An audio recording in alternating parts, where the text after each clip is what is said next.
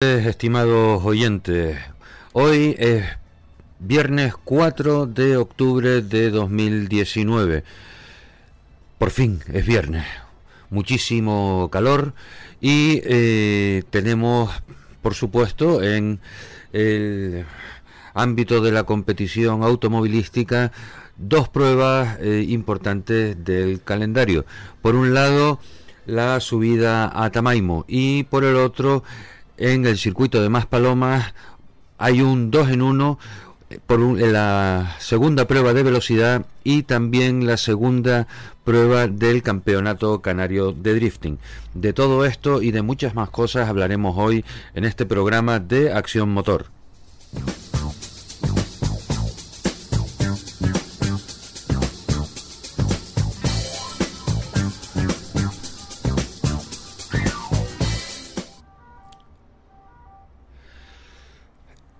Eh, la primera llamada que íbamos a hacer hoy nos ha salido fallida y la verdad es que eh, con toda la razón del mundo, pero nosotros lo, intentamos. Conseguimos contactar con eh, Rogelio Peñate que está en estos momentos en Gales pendiente de disputar el tramo número 6 del rally de Gales y nos dijo que lamentaba mucho mm, que no iba a poder atendernos eh, para entrar en directo. Vamos a ver, normal, pero oye, y si colaba y si llega a haber sido posible, ¿eh?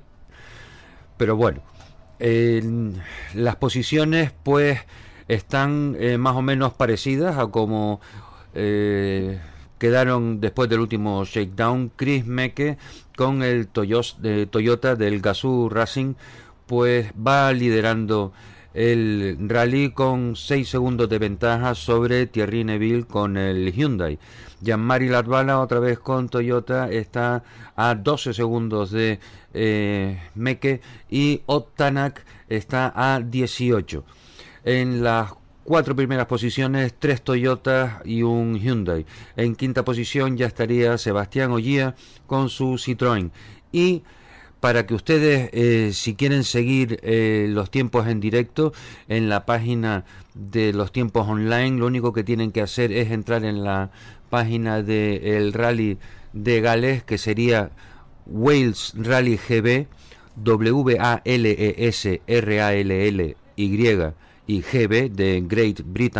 Eh, y entonces allí tendrán, encontrarán el acceso a los tiempos en directo y podrán ver que Rogelio Peñate, y vamos a ver que aquí está, va en la posición número 43. Ellos llevan el dorsal 103 y están a, vamos a ver qué a 13 minutos de la cabeza.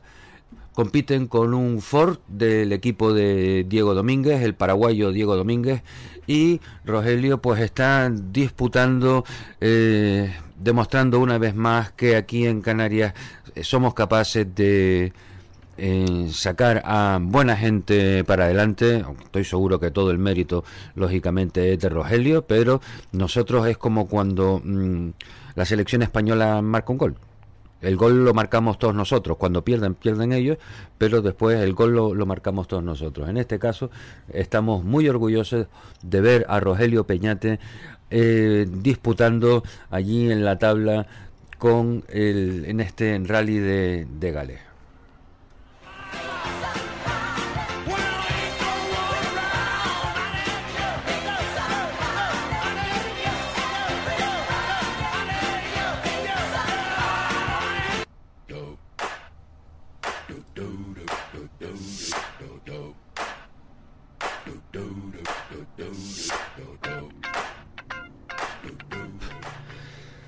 ¿Qué tenemos para el día de hoy? Pues hoy va a ser un día, eh, espero que eh, interesante, lleno de contenidos importantes.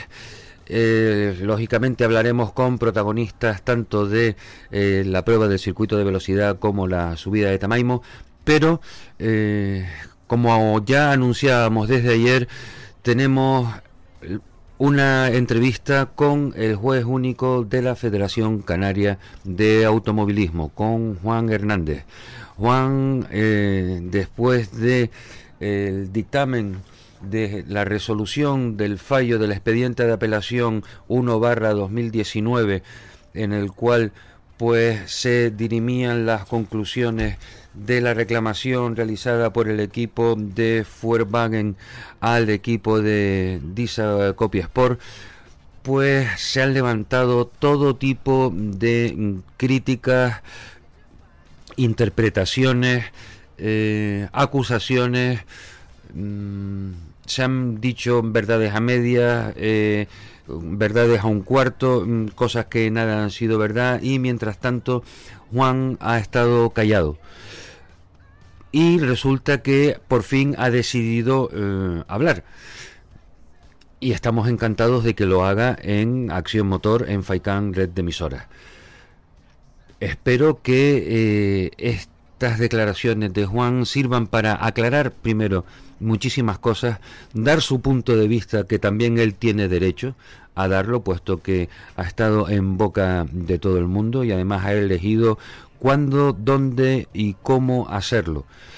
Y eh, después de haber expresado su opinión y su parecer, espero también que eh, muchas cuestiones queden aclaradas.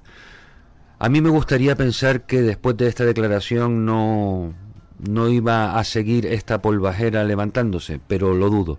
Lo dudo porque la sensación que hay, que se palpa en el ambiente en el automovilismo canario es de eh, aquí no se va a parar de disparar de acusar, de insinuar, de sospechar de absolutamente todo hasta que ocurra no sé qué. Todo esto, pues los que estamos eh, pendientes del automovilismo en Canarias, eh, pues no nos quedará más remedio que observar los toros desde la barrera. Y mientras tanto, pues también eh,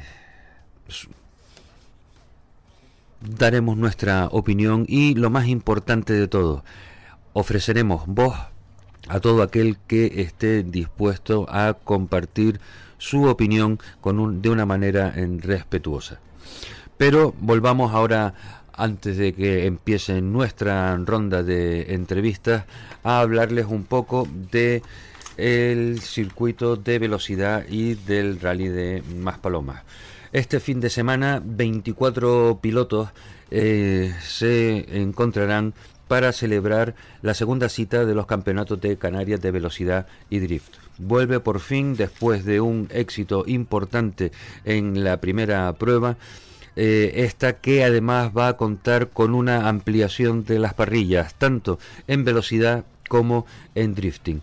Eh, los compañeros eh, pilotos de la isla de Tenerife se han animado y han cruzado el charquito para mm, venir para acá, pasar un buen fin de semana y disfrutar con sus monturas y hacer también pasar un buen rato a los aficionados, tanto en la modalidad de velocidad como en la modalidad de circuito. Los pilotos tinerfeños han puesto una nota de color y además se han traído muy buenas monturas para eh, hacer unas carreras en serio. Con respecto al drift, pues en el último certamen, eh, con respecto al último certamen, sigue el crecimiento ya que son 15 los vehículos que van a participar. Tres nuevos equipos de Tenerife y eh, los pilotos de Tenerife que van a participar en velocidad son Manuel González, Jorge Benítez y Ángel Suárez. tengo que corregir porque en el certamen de drift serán nueve los pilotos que acudirán en esta segunda prueba. Y por otro lado, será el faro de Maspalomas el lugar emblemático en donde y se realizarán las ceremonias y los actos principales del 46 Rally de Maspalomas 2019. Este emblemático lugar pues será el sitio elegido para realizar la ceremonia de salida y de meta de la prueba del Rally de Maspalomas, que consistirá en ocho tramos cronometrados dentro del municipio de San Bartolomé de Tirajana. El desarrollo del rally abarca la tarde y la noche del viernes con los prolegómenos y la salida, mientras el sábado serán los ocho tramos cronometrados. Un rutómetro centrado en el municipio de San Bartolomé de Tirajana y utilizado y utilizando carreteras de la primera época del rally de Maspalomas, entonces duras pistas de tierras que ponían a prueba la resistencia de los equipos pilotos y copilotos. Aunque hace varias temporadas parte de estos tramos ya fueron rescatados, en esta edición los trazados legendarios del Maspalomas tendrán más protagonismo que nunca. Los tramos clásicos como Maspalomas Arteara Fataga de 13 kilómetros 900 metros. Se suma la versión alargada hasta Tunte de casi 20 kilómetros. La especial Agua Latente Ayacata de 11 kilómetros 800, pasando por Cruz Grande, La Plata y finalizando en la bajada hacia las presas de las niñas o el mítico Barranco de Arguineguín, en esta nueva versión entre Barranquillo Andrés, las Filipinas y Cercado Espino de 7,67 kilómetros. Una bajada plagada de paellas cortas en su primera parte y un final frenético de curvas y rasantes rapidísimos, todo sobre un asfalto fino e impecable.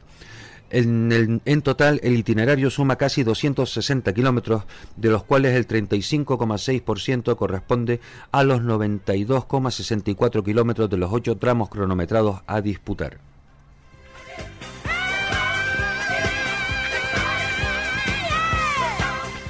Con respecto a la zona de asistencia, se repite como en años anteriores el comodísimo espacio de los aparcamientos del estadio de San Fernando de Maspalomas. Destacar que el logotipo de la escudería Maspalomas siempre ha incluido el faro y que este año será la señal de identidad de este mismo rally. El pasado año la victoria recayó en la pareja Enrique Cruz y Eray Mujica con el Porsche 911, secundados por Iván Armas y Tino Guerra, también con otro Porsche 911. Este último equipo podrá obtener el Maspalomas título absoluto de campeón BP 2019. Las inscripciones estarán abiertas hasta el día 18 de octubre y en breve se publicarán el resto de los datos de las pruebas en las web oficiales de la escudería Maspalomas www.emaspalomas.com y en www.vmrm.net, que es la página en donde podrán también seguir los tiempos online de este rally de Maspalomas.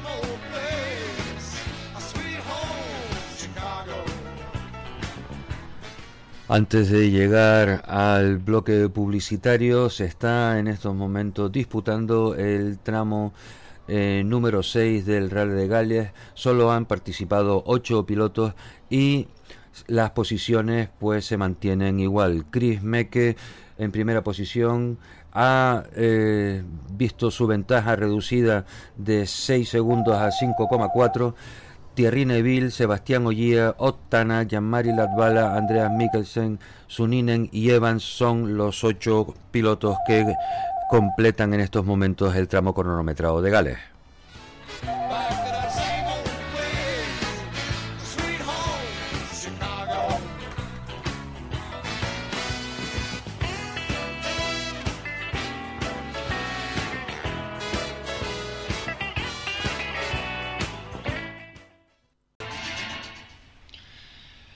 La primera entrevista del día de hoy la vamos a tener con el diputado eh, Guillermo Mariscal Anaya. Buenas tardes, Guillermo, y muchísimas gracias por haber atendido nuestra llamada.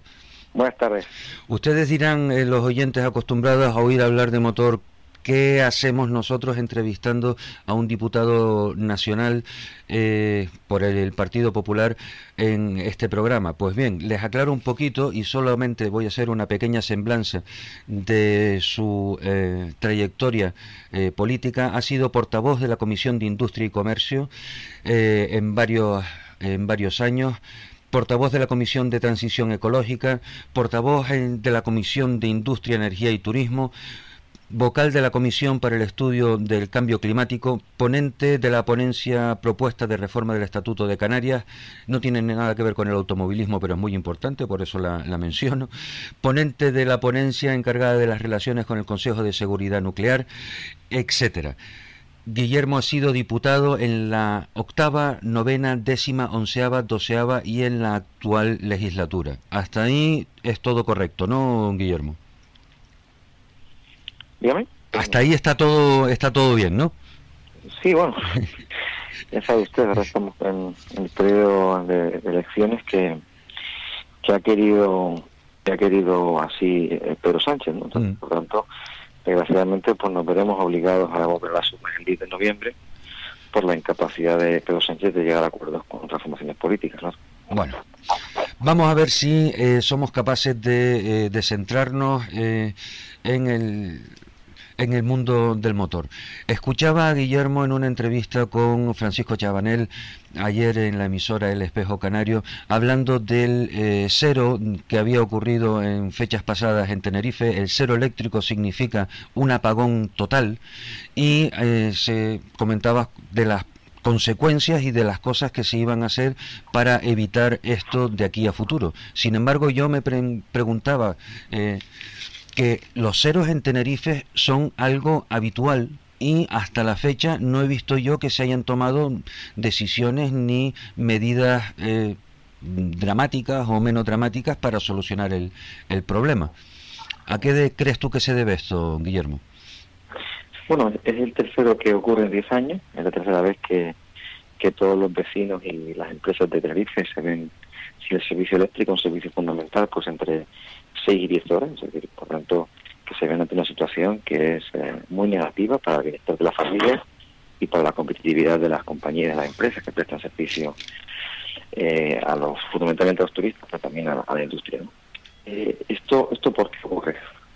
Pues realmente en este caso último no sabemos exactamente cuál ha sido la última razón que ha obligado a, o que ha conseguido lamentablemente quebrar el, el, sistema eléctrico tinerfeño porque no sabemos qué ha ocurrido en la subestación de Armadilla aún hasta que se haga el informe pertinente. Pero lo que sí sabemos, lo que he tratado de explicar recientemente, y yo creo que es a lo que se refiere su pregunta, es que cuanto más robusta sea la red eléctrica, es decir, cuanto más mallada esté, cuanto más eh, posibilidades haya de salvar este tipo de, de dificultades, pues será más difícil que ocurran estos ceros eléctricos. Pero para que eso ocurra, para que tengamos la posibilidad de tener la red más robusta y más mallada, eh, tenemos que entender que es fundamental eh, facilitar desde las administraciones públicas la instalación de redes eléctricas, porque desgraciadamente aún la tecnología no, no, no permite el traslado de energía eh, sin, una, sin una solución que no sea el cable. Por donde hay que facilitar la salida de, más redes eléctricas. En segundo lugar, esa facilitar que haya más redes permitirá que tengamos más capacidad de producir energía renovable porque tendremos esa capacidad de llevar la energía de donde se produce hasta donde se consume.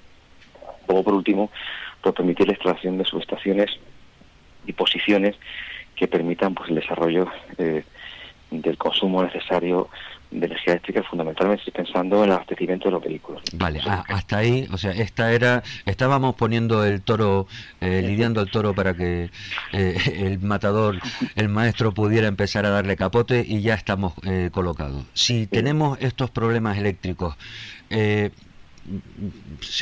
como ha sido en Tenerife ahora recientemente, pero da igual cualquier punto del archipiélago canario, ¿qué es lo que va a ocurrir si de verdad todos cambiamos a un vehículo eléctrico. ¿Cómo vamos a...? Mm, eso va a ser prácticamente imposible, teniendo en cuenta además que existe una directriz de descarbonización del suministro de, energía eléctrica. Muy bien.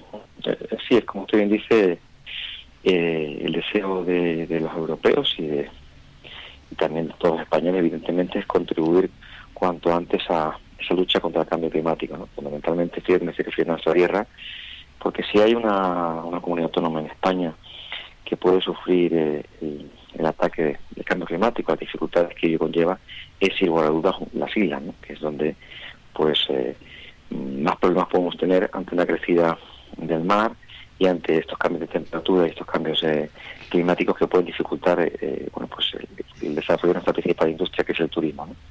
Pero decía usted, y es verdad, o sea, decir, eh, la idea es que a partir de, 2050, pues el volumen de movilidad eh, sostenible y por tanto que no utilice ni gasolina ni, diésel, pues sea mayoritario, ¿no? Para conseguirlo, para conseguir ese deseo que todos compartimos, lo que yo abogo es que seamos responsables, es decir, los políticos tenemos que entender que si queremos eh, esa movilidad eléctrica, que es una, un círculo virtuoso, porque si usted tiene eh, coches y, furgonetas eh, fundamentalmente eléctricos, será entonces, eh, tendremos la posibilidad de abastecer esos vehículos con energía renovable, por tanto, fíjese que no solamente ganamos en calidad de aire, no porque reducimos las emisiones, no solamente garantizamos la lucha contra el cambio climático, sino que además reducimos la dependencia del, de los fósiles, ¿no? que se tienen que importar a nuestra, a nuestra tierra y como usted bien sabe, pues las circunstancias internacionales ahora hacen bueno, pues muy complicado el tránsito de este de mercancías, ¿no? Por tanto, sería bueno.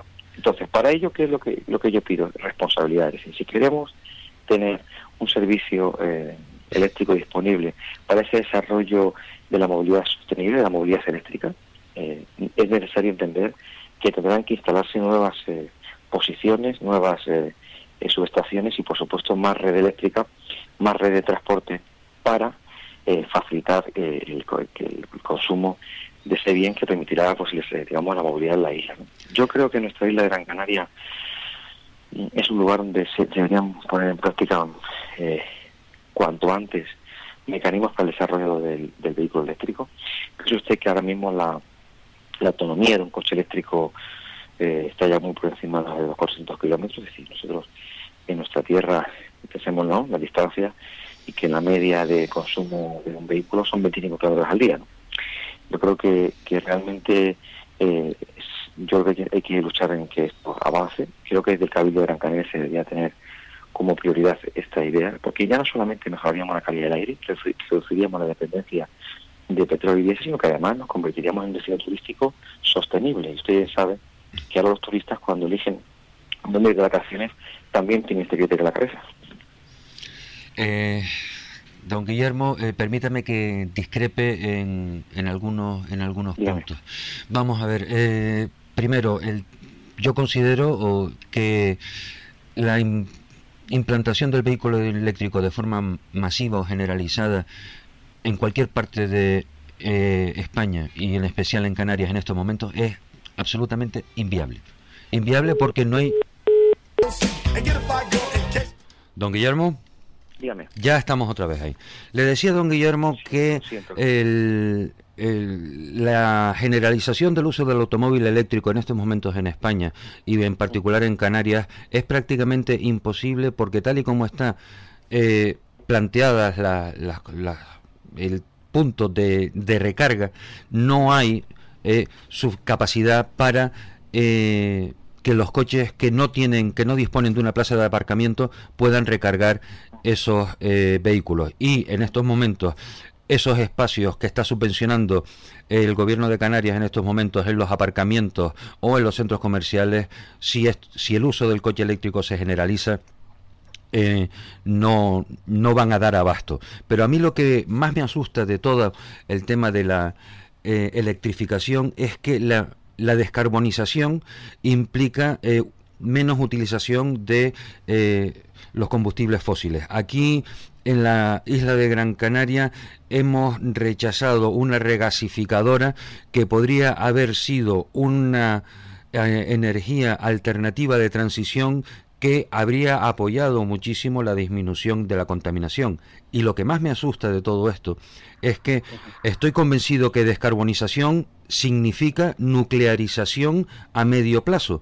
Y si no, me fijo en la gran central nuclear que se está construyendo en Francia, que dará suministro a la mayor cantidad de Europa y a la otra que se está construyendo al norte de Londres. Mire, eh, eh, con respecto al, consumo de energía eléctrica de nuclear, pues en, en, nuestra tierra no, no es ni planteado, es, una inversión de una dimensión que no, es eficiente y de luego no está en la cabeza de ningún tecnólogo. ¿no? lo, que, lo que sí estoy de acuerdo con usted y, y me invito a, a andar en ello es en la idea el desarrollo de, la utilización del gas. ¿no? el transporte pesado, los, camiones grandes, la, el transporte de mercancías por carretera aún no es, no lo suficientemente eficiente eh, utilizando vehículos eléctricos. Y lo que se y lo que está planteando la Unión Europea son corredores de eh, abastecimiento de gas, gas gasolineras de, gas natural licuado. ¿no? Sí, exactamente. el, por eso, por el GLP, sí. Pero por eso nosotros dijimos en su día que eh, pasar a un 100% renovable de manera inmediata no es imposible, hombre. No, tiene no tiene todavía no hay todavía capacidad tecnológica para hacerlo. Entonces, ¿qué planteamos? Bueno, pues una transición en la que se fuera incorporando energía eólica y solar junto con la nueva batería que se va a instalar en la Gran Canaria, promovida por el Partido Popular, que es la empresa Chivasole, que permitirá almacenar durante las horas en las que las familias no consumen energía eléctrica eh, pues agua en un vaso superior para la por la mañana cuando el consumo es más alto, pues dejar caer el agua y, generar energía eléctrica de manera renovable y, sin emisiones. ¿no? Pero bueno, esto, esto, está bien, pero no llega y no garantiza un 100% de suministro eléctrico 24 horas, 7 días a la semana. Por eso, como usted bien ha dicho, mm, creemos que es necesario complementarlo con una tecnología que nos garantice esas 24 horas, 7 días a la semana de suministro de manera interrumpida, porque hemos visto lo que significa para la industria, para las familias, individual para toda la isla lo que supone un cero energético, que es, es, digamos, un problema no solamente social, por supuesto, sino también económico. Así que no hay que centrarse en garantizar eh, o en querer, mejor dicho, un 100% renovable de noche a la mañana. Creo que hay que impulsarlo y estoy totalmente de acuerdo en que el avance tecnológico lo conseguirá. Eso. Usted y yo veremos eso eh, pero con toda seguridad, pero mientras que... No, no, lo disfrutaremos mucho tiempo, pero sí lo llegaremos a ver, estoy convencido. Totalmente. Pero mientras que esto llega, tenemos que garantizar que mientras que esto llega, lo que yo no entiendo es que nos em, se empeñen en hacernos creer que la solución única es el, el, el eléctrico 100% puro cuando es obvio que no es posible. yo no digo que no sea una buena solución para determinados casos, ¿eh? pero hay muchísimas más alternativas. En el, punto medio siempre está, la virtud. Está la, virtud. Por tanto, lo lógico es que los transportes de, de, corto recorrido, de corto radio, ¿no? Y me estoy refiriendo también incluso a las, a de transporte, porque circulan por la ciudad de Telde o por la ciudad de la Gran Canaria, pues sí, apostemos claramente por, eh, por, la, por la movilidad eléctrica, por supuesto, pero en las rutas que abarcan la isla y que son fundamentalmente de transporte, pues ahí habría que buscar un modelo más eficiente y menos contaminante que la gasolina y el diésel, y esto fundamentalmente es el gas. El problema que ha ocurrido en Gran Canaria y que, y que entristece, porque digamos que a veces habla de una sociedad que no ha querido, eh, bueno, unos políticos mejor dicho, ¿no? que no han querido tratar como adultos a los ciudadanos, es el politizar las tecnologías. Mire, una cosa que pasa en España y que solo ocurre en España es que aquí en España hay tecnologías de izquierdas y de derechas. Sí, lamentablemente. Extrañísima. Lamentablemente. Tiene la oportunidad, como he tenido yo, de tener reuniones internacionales hablando de energía. No pasa nada más que en España. O sea, aquí hay gente que se cree que la energía eólica es de derecha o de izquierda, la solar de izquierda o de derecha. Mire, lo que es las tecnologías son eficientes o no eficientes, recomendables o no, asumibles o no económicamente. Y con ese planteamiento un poco más, digamos, maduro, más, más pensado y racional, es como nosotros queremos dirigir la política energética de nuestro país. Mire, si eh, los deseos eh, los compartimos todos, pero los deseos hay que compartirlos, pero también hay que tener un coste. Y por tanto, encarecer aún más las facturas eléctricas de los españoles, fundamentalmente los canarios, asumiendo tecnologías inmaduras o deteniendo su desarrollo de manera inmediata sin garantizar la sostenibilidad con una tecnología de respaldo, pues eh, no augura nada bueno para nuestra tierra. ¿no? Fíjense que nuestra economía, que está fuertemente terciarizada, depende mucho del turismo y de estos servicios, necesita una calidad eléctrica de primera división, porque en un mundo tan con tanta competencia como el turístico, ¿no? donde sí, cualquier cosa, eh, eh, la sensibilidad del turismo es, enorme. Cualquier cosa que pasa te afecta. Me encanta que sea, me encanta que sea porque el apagón fue un domingo y yo tuve la oportunidad de hablar con responsables tanto de Endesa como de la red eléctrica.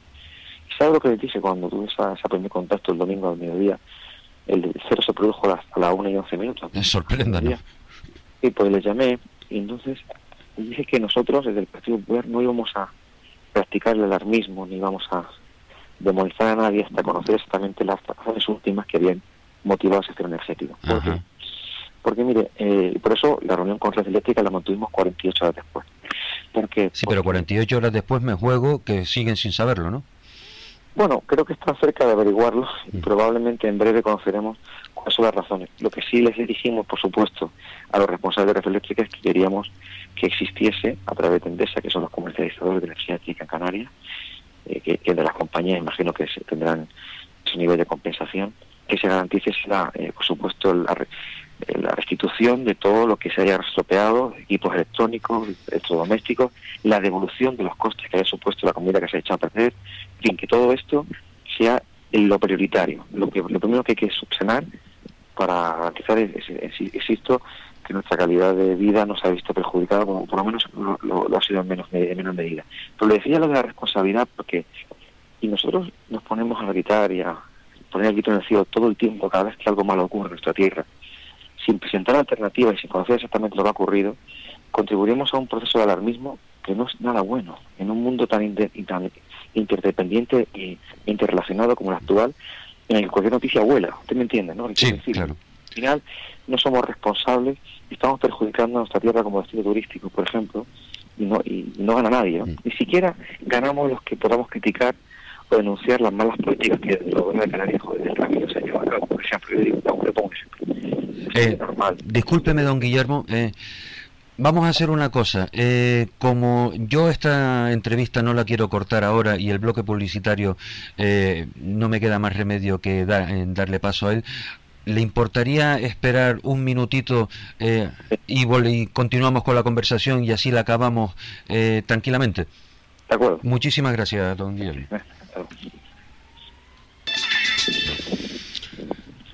Don Guillermo Mariscal, ¿sigue usted al teléfono? Sí, por supuesto. Bueno, muchísimas gracias eh, por, por, haber tenido la, amabilidad de esperar. Eh, don Guillermo, hay una pregunta que la voy a plantear, pero desgraciadamente no es para que sea respondida en este programa, pero algún día alguien de verdad que estaré encantado de que me explique por qué España privatizó red eléctrica.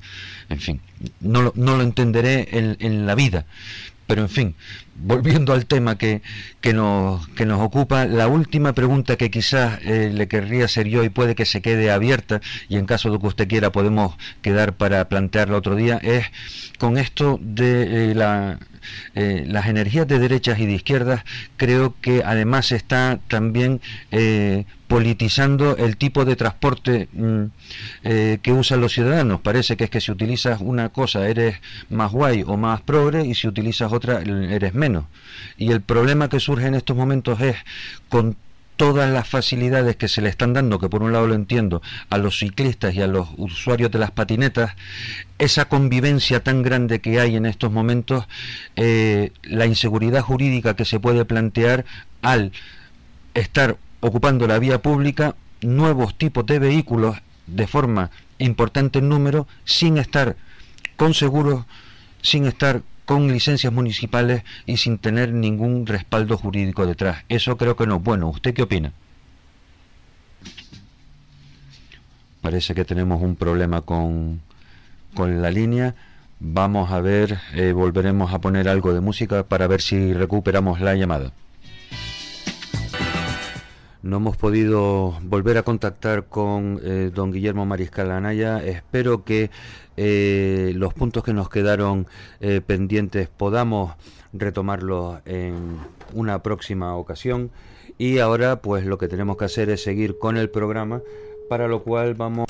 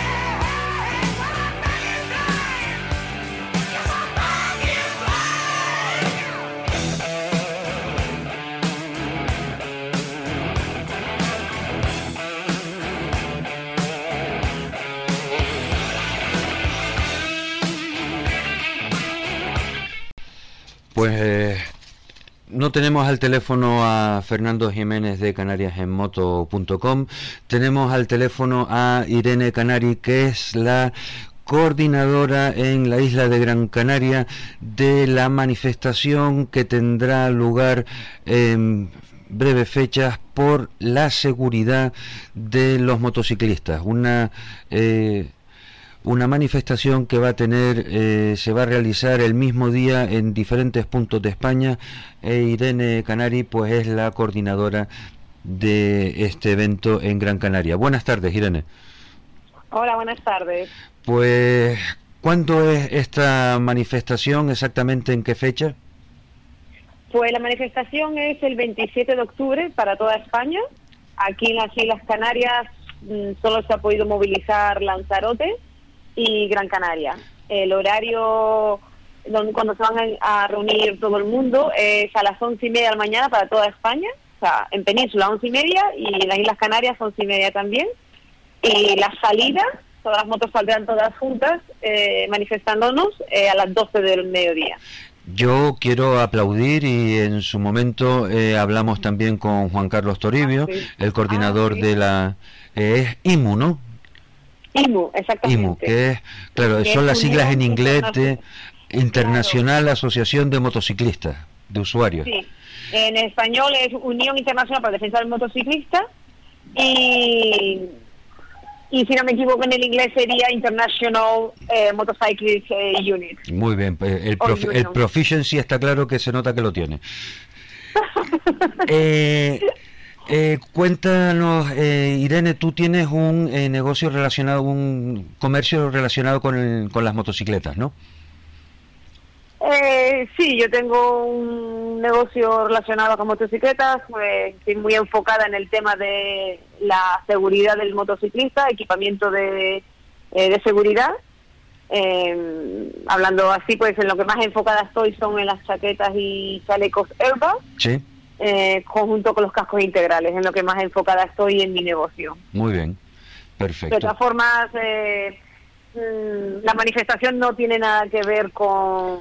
No, pero está claro que, que, eres una persona vinculada, eh, profesional y, y emocionalmente al mundo de las motos, ¿no?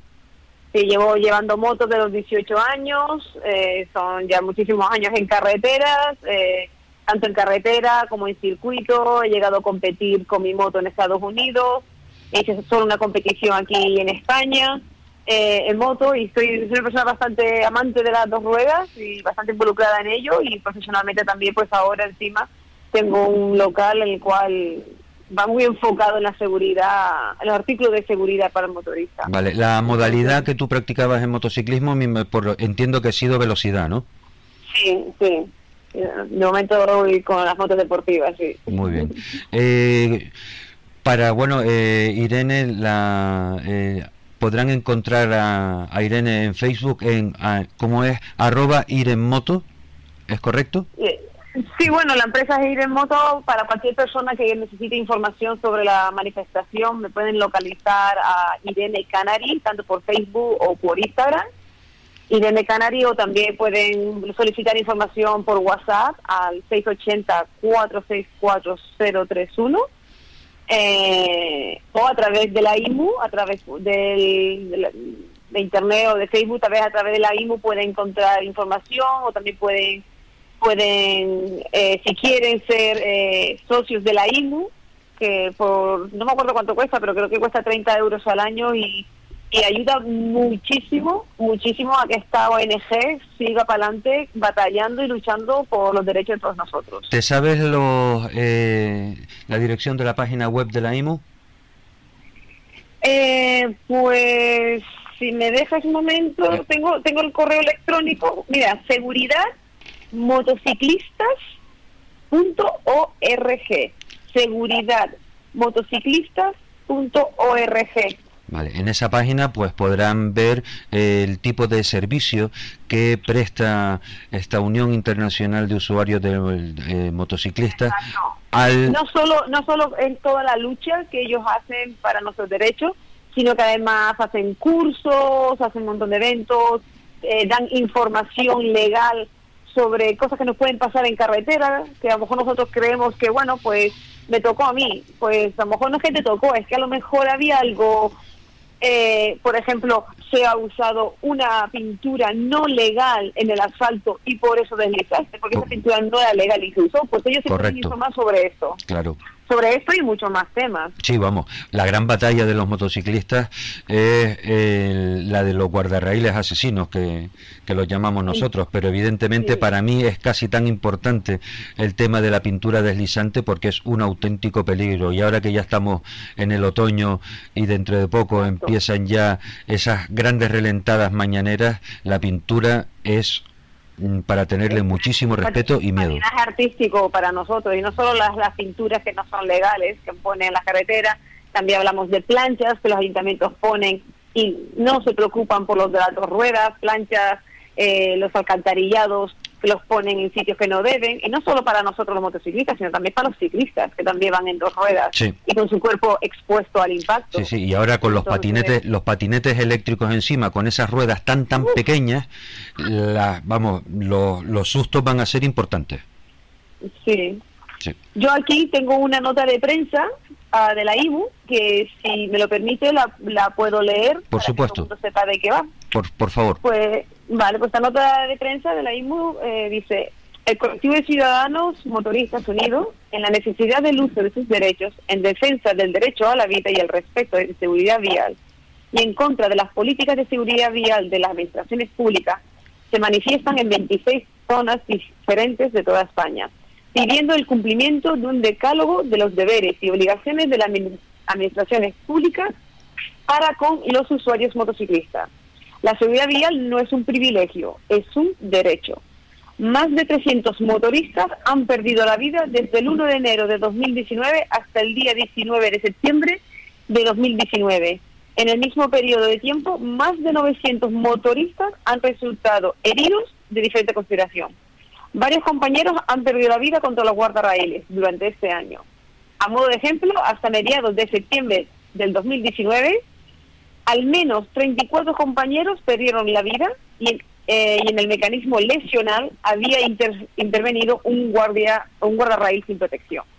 Desde hace años son muchísimos los compañeros que han sufrido lesiones irreversibles e incluso incompatibles con la vida por la presencia de guardarraíles, que colocados por la administración pública para salvar la vida de otros perfiles de usuarios, terminan de forma selectiva con la esperanza de usuarios de motoristas. Desde 1995, la Administración Pública de España reconoce que un guardarraíl mata a motoristas con facilidad y que se debe dar protección. Desde 1995, la Administración Pública de España reconoce que un guardarraíl mata a motoristas. Repito, desde 1995.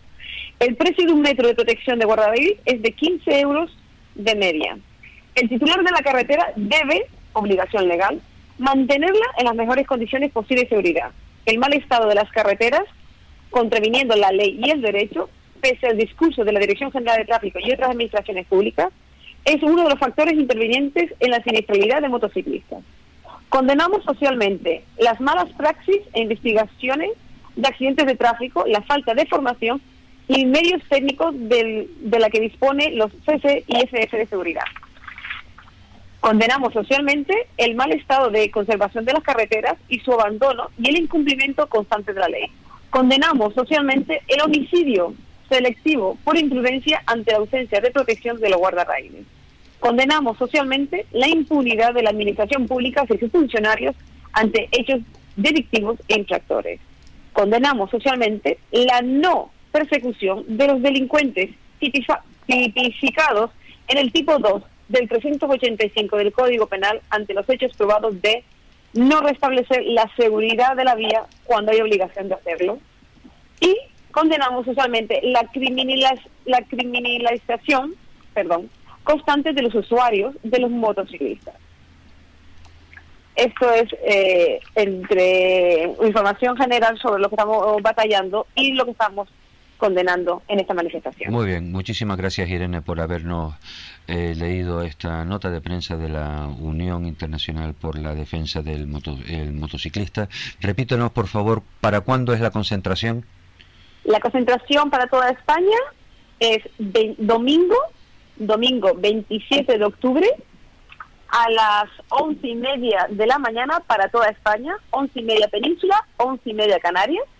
Eh, la, eh, la manifestación de Gran Canaria se saldrá desde los aparcamientos del centro comercial de Alcampo, en Telde.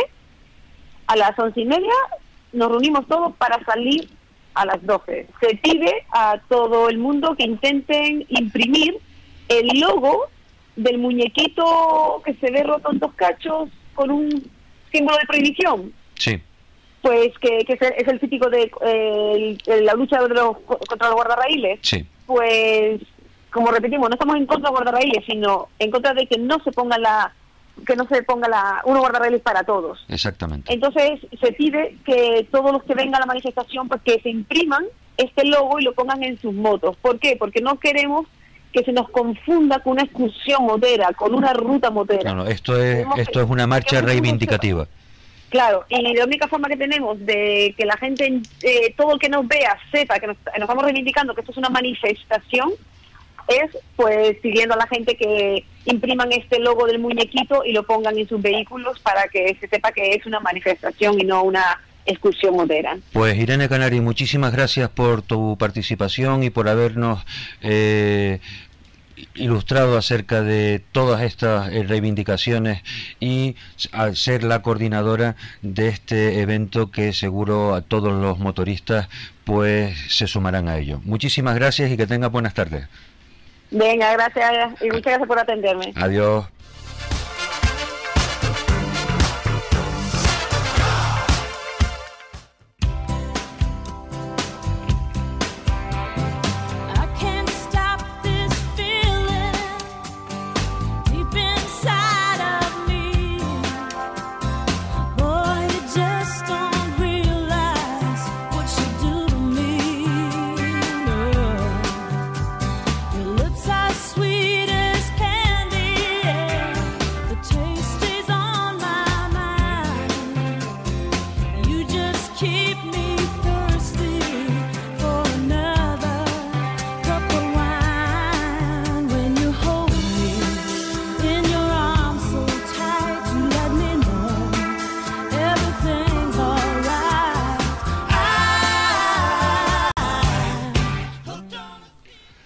La siguiente llamada que tenemos para el programa de hoy será con Vidal Arencibia. Vidal Arencibia, que es el coordinador de eh, la empresa Canarias Conduce Segura, dedicada a organizar cursos de conducción, valga la redundancia, seguro. Vidal, buenas tardes. Muy buenas tardes. ¿Cómo estás? Pues bien, de viernes, con calor, pero terminando una jornada también de, formación, toda a nivel de seguridad vial. Pues estupendo. Vidal, el motivo de, llamarte y agradecerte también de que hayas accedido a charlar con nosotros un rato es para explicarle a, a los usuarios de los vehículos de la, la necesidad, la importancia que hoy en día tiene eh, la como diría, la formación adicional a la que se obtiene con el carnet de conducir por toda la tecnología activa y pasiva que hay en los coches de, hoy en día y que la mayoría de los usuarios no sabe utilizar. Efectivamente, es que eh, hay, hay un, un hándicap eh, que es que cuando nos sacamos el carnet de conducir eh, aprendemos unas técnicas a nivel mucho teórica sobre todo y a circular con, a nivel señales, ¿no? Pero no nos enseñan, por ejemplo, cómo actuar ante una frenada de emergencia. Exacto. No nos, no nos, enseñan cómo actuar ante un agua y que teóricamente no lo podrían decir, sí, pero eh, tendría que haber, como hay en otros países, eh, unos cursos donde cada persona que, se, obtiene el carnet de conducir eh, tiene que pasar por ellos. Exacto. Sería como un módulo adicional a la formación. Efectivamente, aparte que yo creo que debería existir un reciclaje eh, eh, cada X tiempo, como nos sacamos el, renovamos el carnet de conducir, también saber que, que esa persona, eh, cuando haga ese, reciclaje, eh, obtenga esas nuevas técnicas de conducción, ya no solo en materia de seguridad activa, sino pasiva también. los coches han evolucionado mucho desde hace unos años para acá, pero el tipo de conducción sigue siendo la misma. Eh, yo creo que hoy, por ejemplo, estaba en una empresa eh, dando una formación y, me decían, yo me saqué el carnet de conducir hace 30 años, pero nunca más, o sea, no, no, no he tenido... a mí... Nunca. Nadie me ha dicho después, o sea, vamos a ver, eh, de los oyentes que que en estos momentos pues están pendientes de nosotros. ¿Cuántos tienen un coche con sistema de frenos ABS? Pues probablemente la gran mayoría. La siguiente pregunta sería, ¿sabe usted cómo reacciona su coche cuando realiza una frenada de emergencia? ¿Sabe qué es lo que ocurre si gira el volante con un coche frenando emergencia y está incorporado el ABS?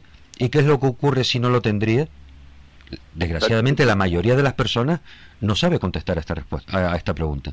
Exacto. Hoy mismo, por ejemplo, en, este curso, eh, uno de los ah, del, alumnado que, realizaba la práctica, eh, en una frenada de emergencia, frenaba y en el momento que notaba que el pedal del freno eh, estaba vibrando, porque es que actúa el ABS, claro. nos lo demuestra así, soltaba el pedal del freno. Sí, como diciendo, uy, se va a romper.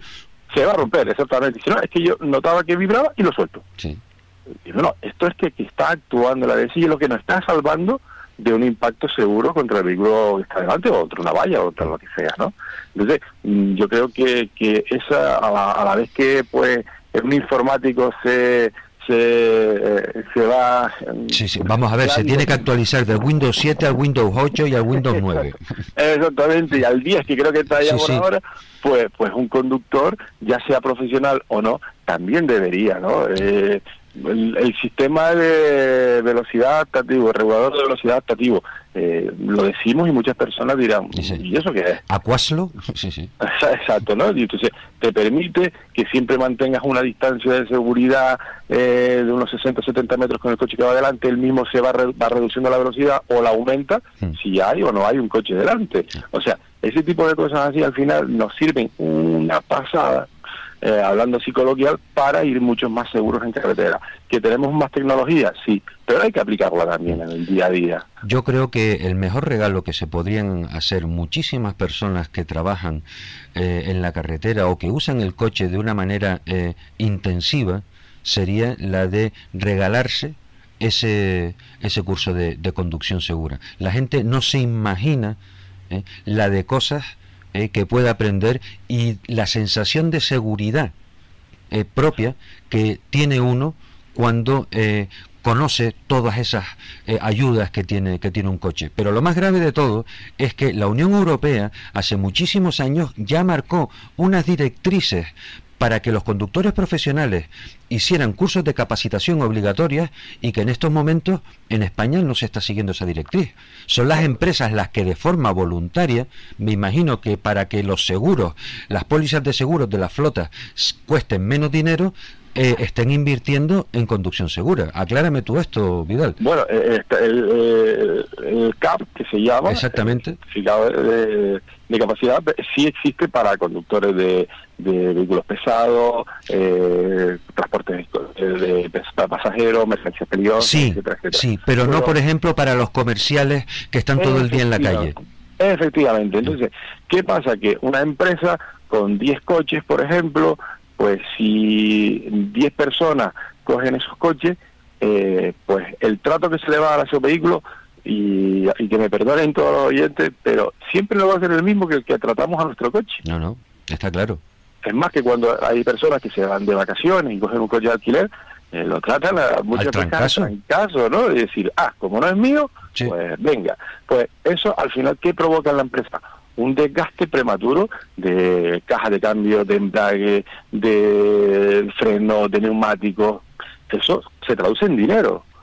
Un, dinero que al final, si la empresa invierte en formación, eh, se va a ahorrar, lógicamente. Y luego encima, eh, lo que yo siempre digo en, los cursos, eh, está el alumnado se está viendo beneficiado de una formación de un regalo, por así decirlo, porque no solo lo utiliza para su día a día en el trabajo, sino su día a día también. Se lo lleva a, casa para darle más seguridad a la familia cuando sale con él de paseo. Efectivamente, y si, mañana se va de ese trabajo, se va a otro, se sigue llevando esa formación. Exactamente. Que no es lo mismo que si a lo mejor pues trabajas con eh, la empresa X que vende X producto o te vas a la Y, pues tienes que vender Y y es diferente. Pero en este caso, el conducir, el conducimos igual en todo, en todos los lugares del, mundo, ¿no? Menos que hay algunos lugares que conducen por un lado y otros por otro, pero el sentido cambia, pero el frenar, acelerar y, ciertas técnicas son iguales en, todo. Hay un, dato muy curioso, eh, Gregorio, que a mí me gustaría comentarlo, y es que mm, en los cursos de formación cuando empezamos decimos, mm, ¿qué notan, qué notas se dan ustedes como conductores? y es curioso porque al principio la primera que persona que a lo mejor contesta se da un 6, 6 y medio. Sí, pero eso es como para eh, falsa humildad, ¿no? Dice, yo pienso que un 9 y medio, eh, pero voy a decir un 6 por no quedar mal. Pero ya luego van aumentando y van un 7, un 9, y hay personas que incluso dan un 10. Pero no, yo tengo un 10 porque no tengo ninguna multa. Eh, digo, sí, pero no solamente a nivel de multa y que tengas todos los puntos. Entonces decimos eh, una damos unos valores negativos, ¿no? Que sería, ¿cuántas personas han cogido el coche bajo los efectos del alcohol? Mm. ¿Cuántas personas cogen el móvil mientras conducen? ¿Cuántas personas se pasan en la velocidad máxima permitida en 30 o 40 kilómetros por hora? ¿Cuántos hacemos un se da el paso en vez de un stop? O sea, cuando está el stop, en vez de parar, lo que hace, muchas personas que hacen, mm, pasan como si fuera un se da el paso. Porque sí, hacen, hacen un stop laxo, ¿no? exactamente. Entonces, empiezan a restar y al final el que tenía un 10 tiene un 6. Sí. Mira, una pregunta, Vidal. En esa batería de preguntas, eh, ¿incluyes también esa que dice, mm, los fines de semana cuando va a la playa, ¿cuántos conducen con chanclas? Bueno, ya mira, con chancla, eh, sin, el cinturón de seguridad las plazas traseras, eh, aminoran la velocidad, eh, lo que no está escrito, porque claro, voy con la familia y es lo que se suele llamar a veces los típicos domingueros, sí. ¿vale? También, también influye. Eh, porque además entre semanas dicen que van como tiros, pero que cuando están con su familia, pues bajan las velocidades. O sea, empezamos toda esa, como bien decías, esa batería de preguntas que puede ser infinita, al final nos hace pensar de, ostras, mm, realmente estoy conduciendo como debería hacerlo. Mm. Pero ya nosotros, no solo esa persona, todos los usuarios de la vía, en algún momento hacen algo que puede poner en peligro ya no solo su integridad física, sino la de otros eh, conductores y conductoras que también están en la vía y que a lo mejor no está, lo están haciendo perfectamente. Ahora que acabas de mencionar eh, un concepto eh, importante, todos los usuarios de la vía. Me gustaría que me comentaras tu opinión acerca de estos nuevos usuarios de las vías públicas a los cuales se les ha habilitado incluso carriles especiales por gran parte de la ciudad y que eh, conviven ya con nosotros de manera importante y que sin embargo eh, lo hacen sin tener la obligación de pagar seguros pagar eh, licencias, de estar debidamente identificados, ya no decir eh, equipados para caso de accidentes? ¿Qué opinión te, merece a ti al respecto? La verdad que el, tema de las bicicletas yo siempre he dado una diferencia ¿no? entre mm, ciclistas y personas que montan en bici. Vale, pues explícanosla. Vale, para poder seguir. Ciclistas son aquellas todas personas que respetan las normas de tráfico, que van con su casco, que tienen su seguro, tienen su licencia porque practican un deporte. Eh, y luego están los que montan en bici, que, que bueno, mm, como no tengo coche, o mm, en vez de estar cogiendo por la ciudad el coche, cojo la bici, pero me meto en dirección contraria. Cuando veo que hay mucho tráfico, me subo por la acera. De la acera me salto al paso de peatón, por detrás, porque está el semáforo en rojo. Eso son personas que al final son un peligro en la carretera. Porque de esa manera puedes atropellar a una persona que sale de su casa, sale de su casa, pone el pie en la acera y una bicicleta que pase si se consideran vehículos o quieren que los consideremos como vehículos. Pero en verdad, en, verdad, si te pones a leer la ley, son vehículos. Por eso, que como es que lo son, ya por ley son vehículos. Un vehículo no puede ir por la acera. No. Pues ya está. O sea, un vehículo no puede cruzar un paso de peatón. O sea, si esa persona quiere cruzar el paso de peatón, que se baje. bajar de la bicicleta. Y empuje. Exacto. Hay, hay pasos de peatones eh, especializados, homologados para bicicleta, para ciclistas. Muy bien, usted puede cruzarlos por ello para entrar en un carril bici.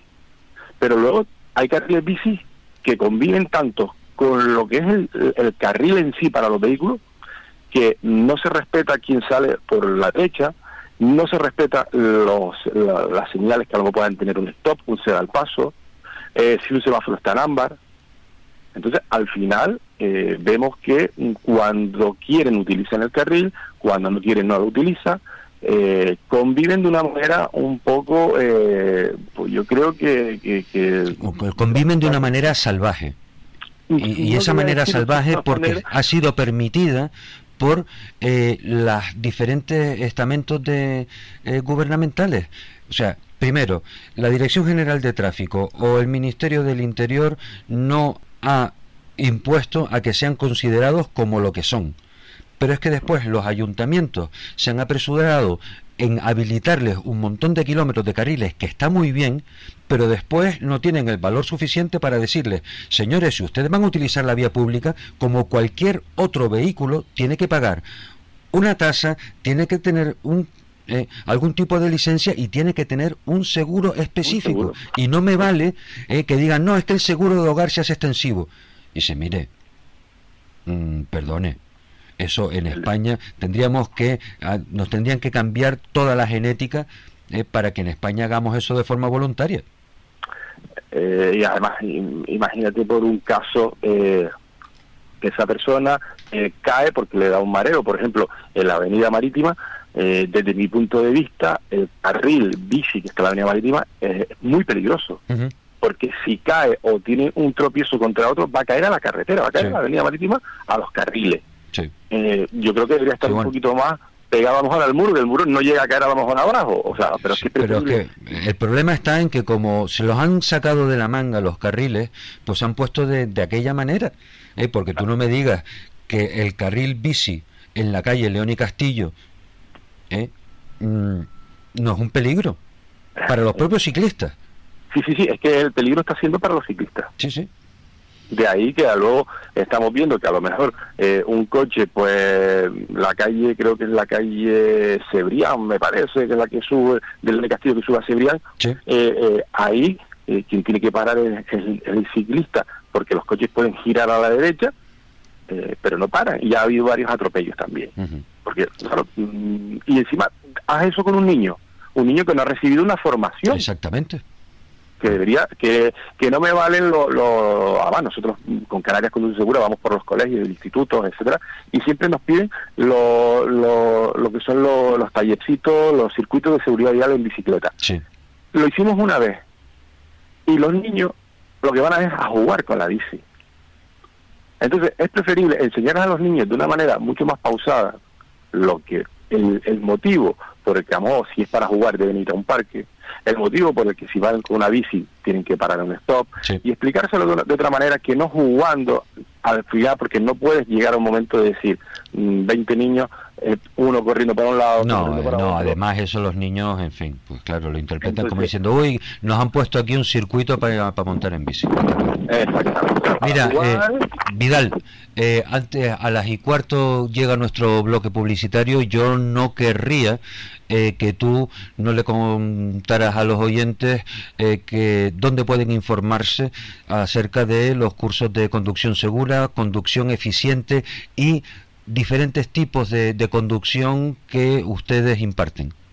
Pues nos pueden encontrar en, redes sociales como es en Facebook, en Canarias Conduce Segura, se pueden nos pueden agregar como, como gustarle la, darle like a la página eh, nos pueden enviar mensajes por, por escrito.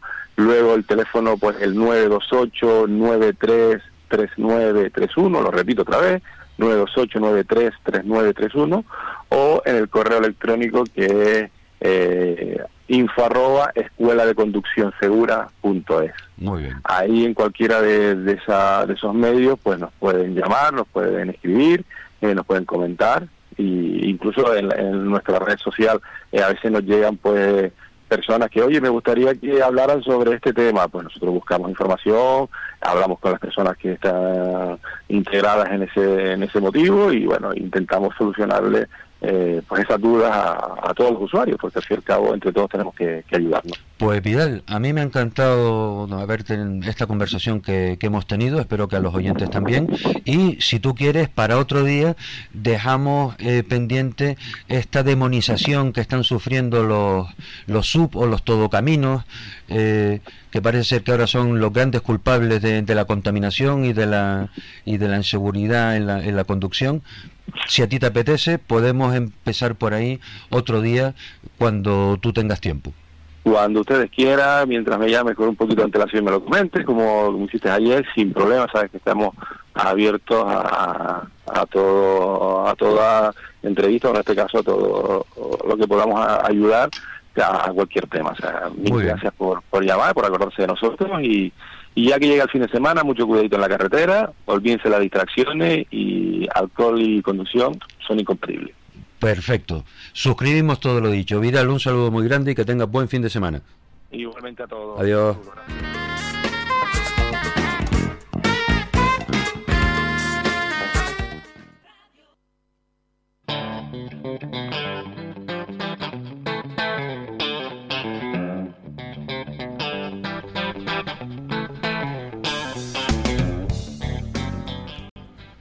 Continuamos con el programa de acción motor y el, hace un par de días hablábamos con eh, Juan y Jorge porque estábamos todos muy preocupados ya que el motor que tenía que llegarle de Península para su SEAT eh, León no había salido todavía y entonces queríamos hablar con Juani eh, a ver qué era lo que había ocurrido. Buenas tardes, Juani.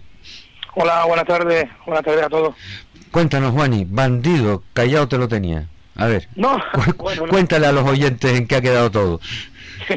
bueno, la verdad que, que no estaba ni previsto siquiera. La verdad que, como te comenté el otro día, teníamos el motor en Península y bajo mi punto de vista, la incompetencia de la persona que me hace la logística, nos hemos quedado sin, sin que llegara el motor a tiempo. Eh, el motor sigue sin estar aquí, ¿no?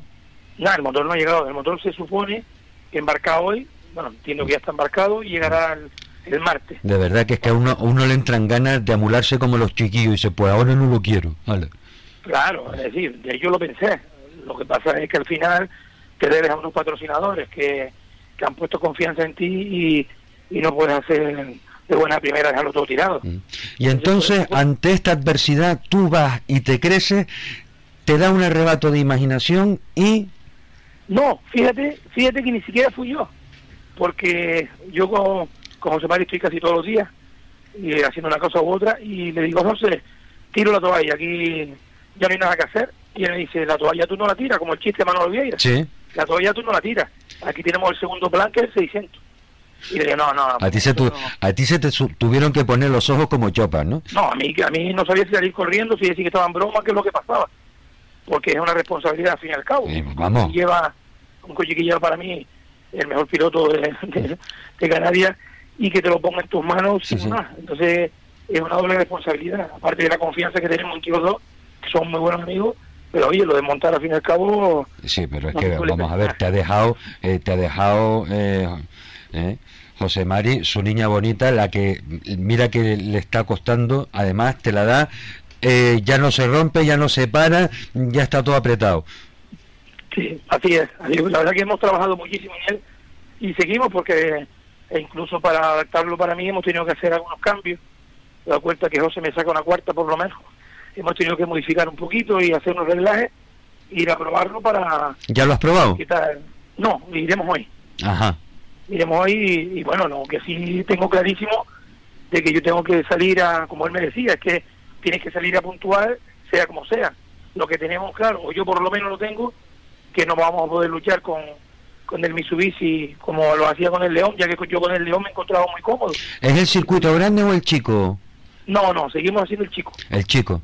Bueno, en el fondo, eh, eh, con el con el 600, con el motor Hayabusa ese y la caja de cambios que tiene, te viene mejor el chico, porque la recta quizás es demasiado larga para ese coche, ¿no? Claro, claro. Lo que pasa que, tú fíjate que el, el, el Mitsu de José está hablando que, que triplica, bueno, no triplica, pero dobla más que dobla los caballos del 600. Entonces, eh, con el León estamos un poquito cerca, ya que él cometió un error y pudimos colarlo delante y mantenerlo.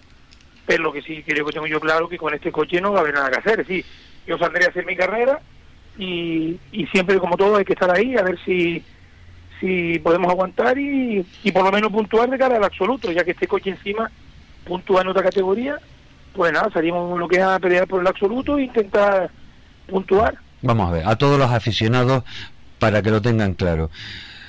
Este domingo Juan y Jorge va a llevar el C600 de José Mari Ponce, para que, eh, por si o sea que el C600 de José Mari Ponce va a estar en el circuito de Maspalomas conducido por Juan y Jorge. Y después de lo que ha dicho con toda la prudencia esa que a él le caracteriza, yo la pena es esta tarde no poder estar ahí, pero cuando te ve a ti cogiendo esas curvas, esas curvas de 180 grados con el C600 y empieces a ver el paso por curva que tiene, igual lo que acabas de decir a su momento dices tú, bueno, igual hasta tenemos alguna posibilidad. No, no sé. Me gusta y tú lo sabes, bandido. Me, gusta ser muy cauto, ya que yo eh, llevo, como siempre se dice vulgarmente, tres días en esto y tampoco me considero que sea un piloto eh, excepcional. Entonces yo, eh, por bajo mi punto de vista y la experiencia que tengo, mi lucha va a ser personal. Sí. ojalá y no fuera así, porque oye, eso quiere decir que, que estamos robando en tiempos altos, pero yo no creo que esté a la altura de de luchar en las primeras posiciones. No, y hay, que tener en cuenta una cosa, el coche no es tuyo, Juani, no sé, y eso y eso te va eso te va a quitar eh, eh, vamos a ver, el, punto de agresividad final te lo va a quitar, cosa que, que es de agradecer la responsabilidad que tienes. ¿eh? Pero que vamos a ver que despacio tampoco vas a ir, porque no, no, te han dejado el coche para que vayas despacio tampoco. No, no, para ir despacio nos quedamos un domingo y vamos con las... Exactamente, nos hacemos un asadero, lo que fuera. Lo que sí es verdad que sí me gustaría que todos los oyentes sepan que este domingo va a haber un espectáculo, espectáculo muy bonito, ya que aparte del drift, que yo lo desconocía, lo comenté los días y me quedé sorprendido, la cantidad de aficionados que mueve y el espectáculo que forman, aparte eh, somos 15 vehículos en, en velocidad. Gracias a ti, porque encima te has molestado en comerles el coco para que vengan para acá.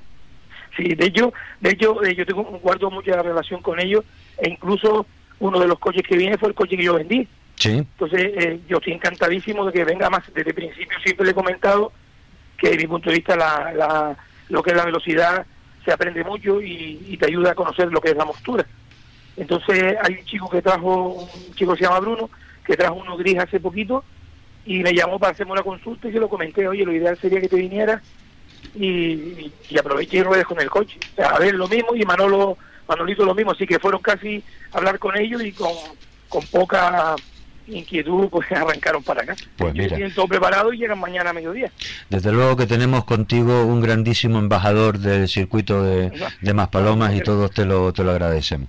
No, lo que pasa es que yo creo que, que aquí todos debemos de sumar. Yo, si no me gusta meterme en, en, en polémica, ni mucho menos, pero aquí tenemos mucha gente, ya no solo en el circuito, sino en todas las modalidades tenemos más gente que resta que lo que suman. Entonces, yo creo que realmente aquí lo que interesa, sea la modalidad que sea, te guste o no te guste, es tirar hacia adelante para que podamos competir. Yo tengo la suerte que tengo un coche, me gusta el circuito y lo puedo hacer, y tenemos unos compañeros de Tenerife que tienen unos coches que no pueden hacerlo. Entonces, hombre, yo creo que tenemos que agradecer que tenemos un, circuito que puede mejorarse, evidentemente. Sí, todo en esta vida se puede mejorar, pero en estos momentos es lo que tenemos.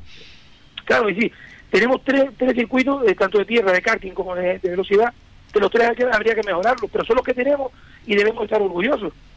Entonces yo creo que lo que debemos hacer es, como te digo, tirar hacia adelante e intentar contra que, los coches que están en el garaje salgan y, prueben la modalidad que realmente les guste. Pues Eso es mi, mi humilde opinión, vaya.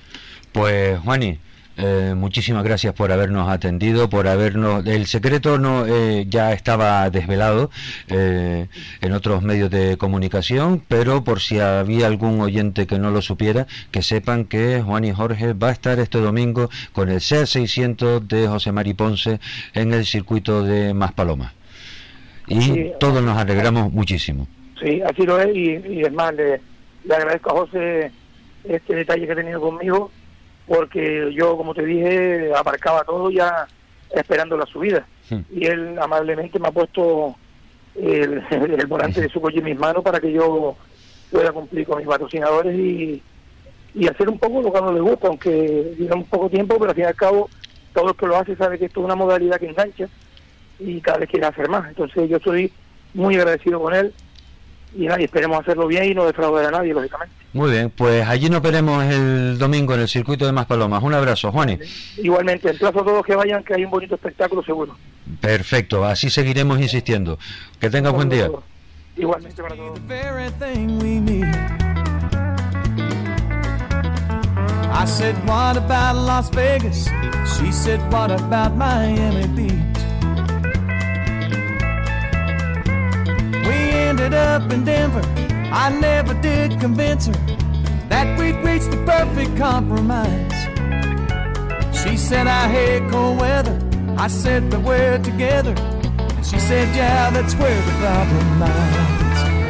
Well, it's broke and I don't know how to fix it. Not a day goes by that I don't miss you. Yeah, love jumped the track, and we just can't get it back. I still love that woman so, but it's broke and I don't know how to fix it. Well, love doesn't come blueprints, instructions, or plans. Pues del circuito de Maspalomas nos damos un salto a la isla vecina de Tenerife, vecina y hermana, para hablar con Loli Guanche, la presidenta de la escudería Barlia Motor, encargada de la organización de la subida de Tamaimo, que tiene toda la pinta de que va a ser un éxito incontestable con una impresionante lista de inscritos. Loli, buenas tardes y muchísimas gracias por haber atendido nuestra llamada. Muy buenas tardes, Rodrigo. Buenas tardes a todos los oyentes de Acción Motor, y gracias a ti, por supuesto, por estar siempre pendiente de la subida tamaño. Eh, en fin, eh, ¿están verificando ya o si no están verificando van a empezar dentro de un momento, no?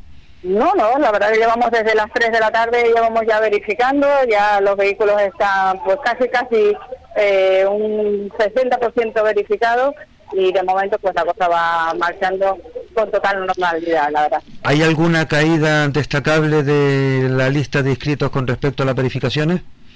Bueno, pues en, principio no, hasta esta horas ya te digo, hay aproximadamente un 60%, continúan los mismos inscritos que, que había y nosotros pues nos encantadísimo que, que todos, por supuesto. Sí, hombre, faltaría faltaría más.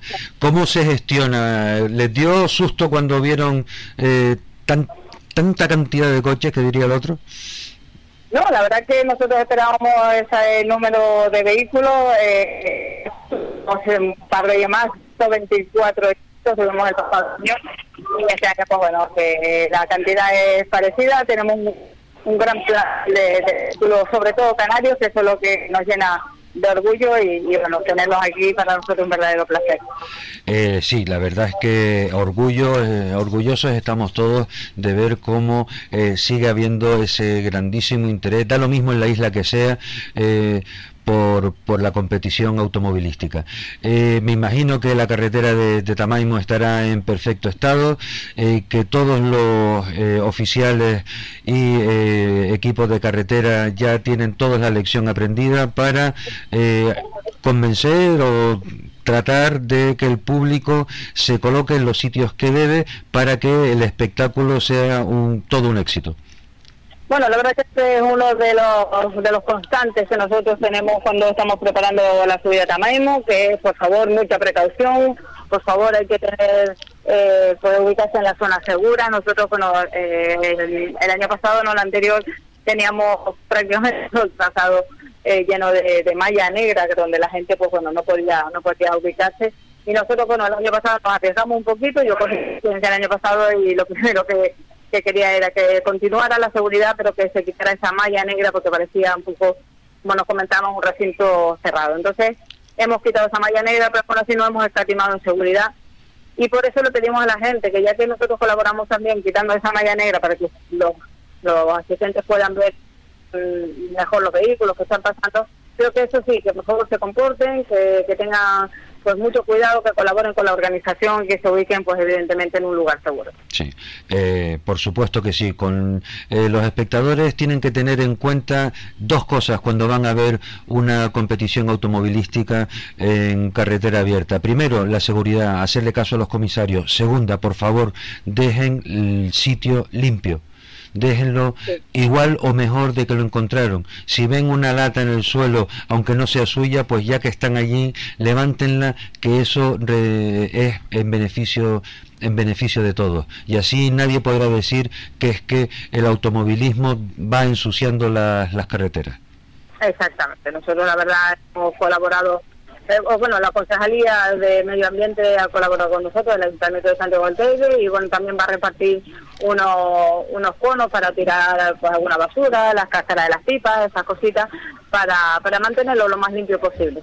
Eh, Loli, eh, la escudería de Varia Motor habrá... Eh tenido la ayuda y el apoyo de muchas instituciones. Antes de que acabe esta entrevista, pues me gustaría eh, que aprovecharas la ocasión para eh, agradecer a todas las instituciones que han colaborado para que se celebre esta subida. Bueno, pues la verdad que principalmente el Ayuntamiento de Santiago del Teide, la colaboración del Ayuntamiento es primordial y necesaria porque nosotros eh, no podemos realizar una prueba de con un presupuesto de aproximadamente 75 mil, 75 mil euros, eh, sin la colaboración del Ayuntamiento de Santiago del Teide, porque bueno, un apoyo eh, no solo económico, sino moral, porque la verdad que es pedirle cualquier cosa y ellos buscan la forma de conseguirlo y eso es necesario. Además de muchísimos otros patrocinadores, como también puede ser el, quien aporta la caravana de seguridad, que es Renault Larisa, y, bueno, muchísimos más que, que también están colaborando con, con la revista, apoyando de forma de otra y nosotros encantadísimos porque la verdad que cuando tocan las puertas con una con una prueba como Tamaimo se suelen abrir y eso eh, pues mira para nosotros es bastante fácil. Pues me alegro que haya todo, hayas dejado constancia de todos todos esos apoyos y yo no, no queremos entretenerte más, eh, simplemente felicitar el trabajo bien hecho que realiza la escudería Barlia Motor, desearles toda la suerte del mundo y que cuando acabe la prueba, pues lo único que tengan ganas es de que pase el año pronto para que se vuelva a repetir la eh, subida de Tamaimo, esta vez en la 46 edición. Exactamente, ojalá que, bueno que el sábado por la tarde ya estemos celebrando que ha salido todo bien y como bien acaba de decir que estamos deseando empezar de nuevo a preparar la siguiente edición. Muchísimas gracias. Gracias a ustedes, Loli, que tengas una buena tarde. Un saludo, muchísimas gracias por el trato también. Faltaría más, el trato, el respeto se lo ganan ustedes día a día trabajando. Muchísimas gracias. Hasta luego.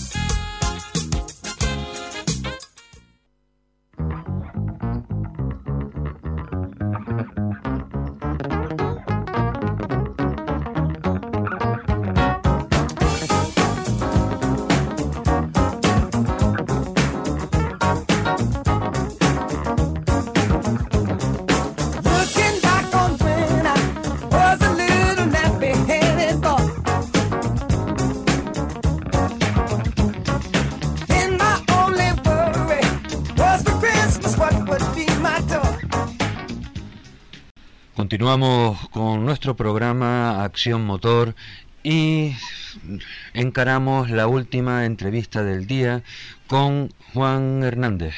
Juan Hernández, que es el juez único de la Federación Canaria de Automovilismo, el redactor de la resolución con respecto al expediente de apelación 1 barra 2019 y que ha tenido a bien... Eh, hablar con nosotros para eh, matizar y salir al paso de muchas cuestiones que se han dicho y vertido en diferentes medios de comunicación, tertulias, etcétera. Juan, buenas tardes y muchísimas gracias por haber atendido a nuestra llamada. Buenas tardes, ¿cómo estamos? Pues mira, eh, tensos porque sé que esta eh, conversación eh, no va a dejar eh, indiferente a nadie, con lo cual, pues en fin, tenemos una responsabilidad importante en lo que respecta para aclarar un montón de cosas. Bueno, en primer lugar te doy las gracias por esta oportunidad, cosa que otros medios no, no han visto interés o no han tenido interés en mojarse, ¿no? Y en primer lugar, pues nada, yo intento poner un granito de arena en aclarar eh, bastantes malentendidos, bastantes eh, diques y diretes, comentarios de barra, que de, bares que no tienen nada que ver con todo el procedimiento que se ha llevado en, esta, en este procedimiento de apelación. Y simplemente manifestarte que mi intención eh, ha sido en todo momento ser lo más absolutamente imparcial, Absolutamente, la trayectoria que yo tengo en la federación, tanto de Tenerife... Tú llegaste antes de ayer, si más no me equivoco, a la federación, ¿no? Sí, sí, una cosa, con 18 años, ya tengo 50, pues te diré que he sido comisario técnico, fui responsable de la comisión técnica en Tenerife y después he pasado por, por, vicepresidente de la Federación de Tenerife y en las últimas tres eh, procesos electorales he estado vinculado. Vale, eh, eh Juan... Yo tengo eh, aquí una serie de preguntas porque para que nos dividamos bien el tiempo, son las menos 20 en estos momentos y a las menos 5 se acaba el programa, no tenemos tanto tiempo como nos, como nos gustaría. Yo creo que aquí, eh, primero, eh, hablar de por qué hay gente que dice que el puesto que, que ocupas es incompatible con el cargo que tienes en la federación. Punto 2 ¿Qué es lo que ocurre con esas declaraciones acerca de la falta de respeto que dice que has, mostrado, has mostrado en la redacción de tu, de tu expediente? Tercero, eh, ¿ha sido realmente demandado, como se, como se decía en diferentes medios de comunicación? Bueno, empezando por la última que tengo menos memoria, hasta el momento no me ha llegado absolutamente nada. Eh, y en, en, primer lugar, eh, de distintos medios, incluso por la parte de la Federación de Las Palmas, con escritos comunicados de la Federación Canaria, eh, se me ha intentado mm, quitar del medio como sea. Eh, pero no solo ahora, también en los procesos electorales eh, tuve bastantes reclamaciones y demás previas incluso a las resoluciones de los procesos electorales. Parece que no interesa que una persona sea imparcial, parece que interesa que, que se digan las se tienen que decir y hacer como se tienen que hacer, porque yo, mm, contrariamente a lo que se ha dicho, ni corto ni sumo ni bajo. Digo las cosas como son, me puedo equivocar como cualquier persona normal. Y empezando por el tema de si la incompatibilidad que inicialmente se, se planteaba de no fui nombrado por la Junta, no estaba en el orden del día la Junta que me, que me propuso y las intenciones cuando se me propuso, eh, manifestar simplemente que eh, se acordó que fuera juez único una sola persona porque en el pasado los, los distintos tribunales que han habido y demás, pues se quejaban de que se dilataba mucho en el tiempo resoluciones que nunca salían, ¿no? Sí, bueno, hay muchos... Cambiaron, hay, claro, hay muchos fallos, hay muchas reclamaciones en la historia del automovilismo canario que a día de hoy... Siguen sin resolverse. Eh, sí, exactamente, ¿eh? y estamos hablando de muchos años. Y además reclamaciones muy famosas. Sí, por eso en esta, esta, esta nueva presidencia optó por decir, bueno, vamos a ver si esto se resuelve eh, y con una persona sola que se ponga de acuerdo el solo y que siempre existen los, mecanismos para poder apelar, estas, estas decisiones y que no se cree que no se cree indefensión a ninguno de los participantes se puedan resolver antes aparte de mi trayectoria en el proceso electorales anteriores que han sido resueltos en tiempo y forma, aún cuando me han puesto un calendario bastante premiante. Eh. Y en cuanto a eso, acordar que, que don Benito Rodríguez, el presidente de la Federación Canaria, a mí no me eligió como, como miembro de la, la Junta Electoral, a mí me eligió don Carlos. Vamos a hacer un poquito de memoria que el cargo de presidente de la Junta Electoral... Eh, lo, lo designa el presidente saliente, ¿no? Claro, y yo sé eso y termino cuando se tomó posesión por el nuevo presidente. Hagamos memoria, señores, que es importante, que don Carlos, yo he estado ya entre procesos. En el anterior, salió don Carlos también. Don Carlos en el año siguiente a su mandato en la Junta de Gobierno propuso la Comisión Electoral que me nombró a mí. ¿Por qué se vuelve a votar si yo ya estaba? O sea, hagan un poquito de memoria los miembros de la Asamblea y digo, oye, ¿por qué volvemos a votar si ya don Juan era el presidente del anterior hace ocho años? De la misma manera, ahora don Benito Rodríguez, cuando haga su asamblea, puede ser en la primera, normalmente siempre se echa en la segunda, nombrará a su junta electoral, que evidentemente eh, no podré estar yo, porque ahí haría un cargo de incompatibilidad. Pero en este momento yo no soy miembro y no me ha nombrado don Benito Rodríguez, ¿vale? Ni la, ni la nombrada actual. Por lo tanto, yo sé eso con don Carlos Castaña, que fue el que me nombró. Yo ahí entiendo que no existe incompatibilidad. de, todas maneras, cuando a ti se te nombra mm. en esa asamblea eh, con la presidencia de Benito Rodríguez, eh, esa asamblea no ha sido impugnada por nadie en ningún momento, ¿no? Nada. Además fue votada por 24 de los 28 asistentes, fueron a favor y cuatro se abstuvieron.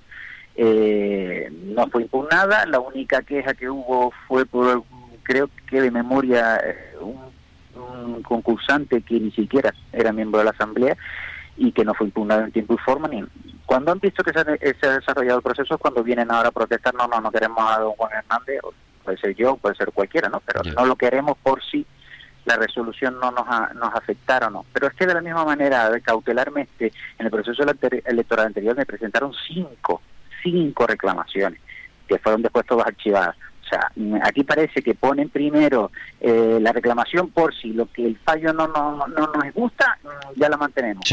vamos a ser serios, vamos a ser serios. Y, y queda al margen de cualquier duda imparcialidad en todo este procedimiento. O sea, yo pude haber optado pura y llanamente, es decir, hay unos defectos de forma muy graves dentro del procedimiento, cómo se ha llevado a cabo este, este procedimiento. Estamos hablando ya del proceso de reclamación, ¿no? Sí, en el proceso de reclamación había fallos tan graves que ya la propia eh, el, de la Federación Española ya hay un informe del director técnico diciendo que tiene que ser nulo de pleno derecho. Pero claro, si yo me limito a decir esto es nulo, queda invalidado y, emito el fallo sin entrar en el fondo del asunto, la duda y el perjuicio y el daño que se ha hecho al automovilismo y se sigue haciendo al automovilismo, yo creo que es desmedido, es totalmente desproporcionado. Por eso digo, bueno, voy a entrar, no me voy a mantener, que pudo haberlo hecho, declaro una nulidad del proceso, del proceso por defectos bastante graves y ya está. O sea, el, el hecho, simple hecho de costar. Hay que utilizar la lógica, señores. La lógica es una, una cuestión básica que no se está empleando. O sea, el hecho de haber roto la cadena de custodia de los elementos del vehículo es suficiente como para declarar la nulidad, tanto por ambas partes. Ya no hay que entrar en nada más. No, es que el problema es ese, que el problema ya, o sea, los defectos de, forma se han cargado absolutamente todo el fondo y ahora pues nos estamos peleando con el fondo. Claro. Claro, entonces, eh, ¿se lo llevó o no se lo llevó? Vamos a empezar por el final, que dice que yo no lo aclaro, que yo no lo explico. Vamos a ver, si el equipo del Copy Sport hubiera tenido la más mínima mala idea, mala intención o cualquier mmm, al respecto, eh, el equipo de copy dice de acuerdo, termina la verificación, se dejan todas las piezas aquí en caja, como está, como dice las manifestaciones, se queda todo en caja, yo me voy, cierran las puertas de ICAM Motor y a la mañana siguiente, a las nueve y pico de la mañana, yo llego y digo, mm, a ver, mi vehículo, mm, ¿dónde está? ¿Dónde está mi vehículo? Eh, es esto que está aquí.